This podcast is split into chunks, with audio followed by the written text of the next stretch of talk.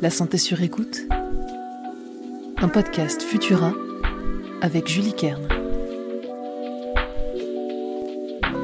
Bonjour, c'est Julie, chef de rubrique santé chez Futura. Bienvenue dans ce nouvel épisode de La santé sur écoute.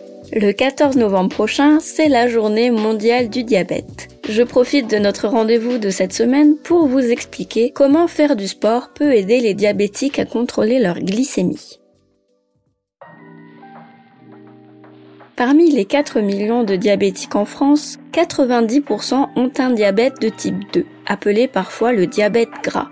Cette maladie est silencieuse et progresse lentement jusqu'à ce qu'une prise de sang ou une complication révèle sa présence. Les premiers signes du diabète de type 2 apparaissent en moyenne à 40 ans, mais le diagnostic ne tombe qu'à l'âge de 65 ans en moyenne. Toutefois, des sujets plus jeunes peuvent être aussi concernés par le diabète de type 2. Dans cette forme de diabète, les cellules deviennent résistantes à l'insuline. Cette hormone produite par les cellules bêta du pancréas permet de faire passer le glucose, la source d'énergie numéro 1 du corps humain, du sang vers l'intérieur des cellules qui en ont besoin pour fonctionner. Mécaniquement, la concentration de glucose dans le sang, ou glycémie, augmente après un repas, puis baisse sous l'action de l'insuline. Mais quand les cellules y deviennent résistantes, le pancréas force la production d'insuline, épuisant les cellules bêta.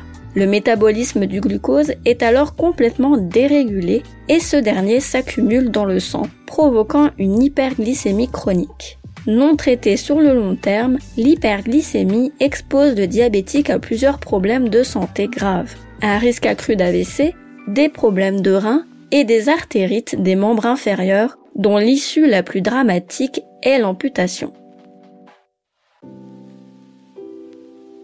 S'il existe probablement un profil génétique qui favorise l'apparition du diabète de type 2, cette maladie est avant tout liée à l'hygiène de vie et à l'âge. Une alimentation trop riche en graisse et en sucre la sédentarité, l'obésité et un âge avancé sont des facteurs de risque majeurs de diabète de type 2. En conséquence, le premier traitement de cette maladie repose donc sur l'amélioration de l'hygiène de vie. Et soyons honnêtes, changer durablement son alimentation ou se mettre au sport après des années d'inactivité, c'est beaucoup plus difficile que de prendre un simple médicament.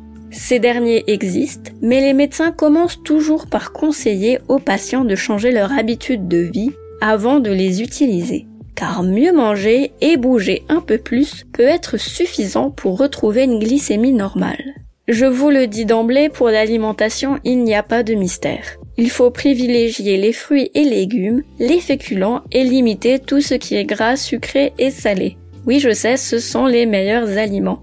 Mais n'oubliez pas qu'aucun d'entre eux n'est interdit, il suffit juste de réduire leur consommation.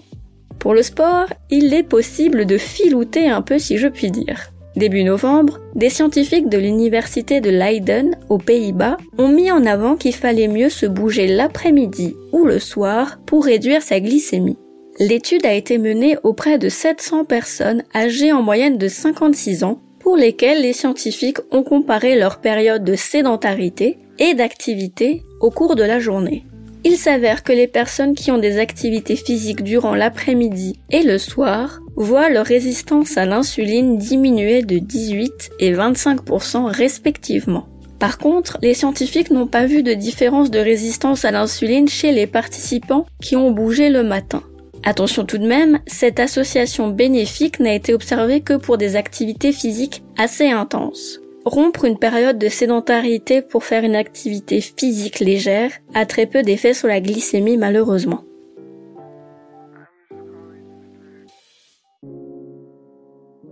Pourquoi le sport semble plus efficace le soir que le matin pour les diabétiques? Eh bien, il n'y a pas vraiment de réponse claire.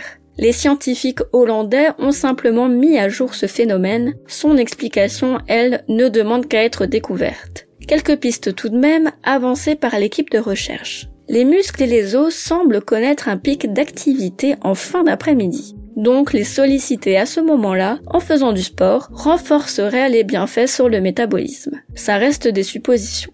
Enfin, sachez que si la modification des habitudes de vie ne fonctionne pas pour traiter votre diabète, votre médecin peut vous prescrire des antidiabétiques et en dernier recours, une insulinothérapie qui consiste à s'injecter de l'insuline comme le font les personnes atteintes du diabète de type 1. Mais faire attention à son alimentation et bouger selon ses capacités reste le meilleur moyen de contrôler sa glycémie et de garder sa santé en général sur écoute. Merci d'avoir passé ce moment avec moi. Vous trouverez les sources de cet épisode dans la description pour vous forger votre propre avis. N'oubliez pas que les informations partagées durant cette capsule audio ne se substituent pas à un diagnostic médical émis par un médecin. Si vous avez le moindre doute concernant votre santé, n'hésitez pas à consulter un professionnel. Pour soutenir notre travail et améliorer notre visibilité, abonnez-vous et partagez ce podcast autour de vous. On se retrouve dès la semaine prochaine pour un nouvel épisode de la santé sur écoute. À très vite!